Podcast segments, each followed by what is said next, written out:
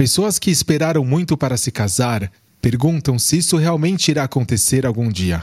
Elas foram ensinadas a rezar para Hashem das profundezas de seus corações, mas após anos de tefilot intensas, elas sentem dificuldade em continuar rezando.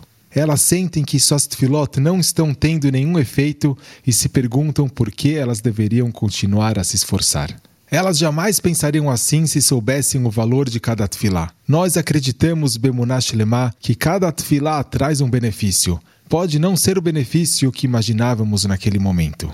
Também há pessoas que recebem respostas evidentes das suas tefilot. Quando vimos uma história de tefilá que foi claramente respondida, devemos divulgá-la para dar às pessoas rizuk, força de que as suas palavras estão sendo ouvidas. Tem uma história no livro Kiatai Madi que foi contada pelo próprio autor. Um dia ele estava caminhando na rua em Bnei Brak e viu uma pequena criança que ele conhecia de sua sinagoga carregando uma caixa muito pesada.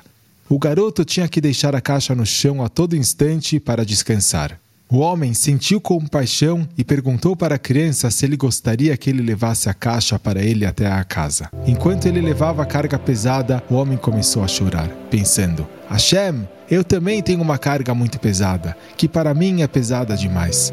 Eu sou sua criança e preciso que você a carregue para mim. Eu tenho um filho e uma filha mais velhos que ainda não se casaram. Hashem, por favor, leve essa carga para mim.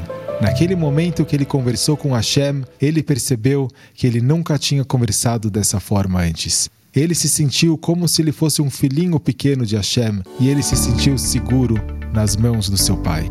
E dentro dos quatro meses seguintes, os seus dois filhos noivaram. Às vezes, precisamos de um pequeno impulso para despertar em nossas mentes a ideia de que Hashem realmente pode nos ajudar.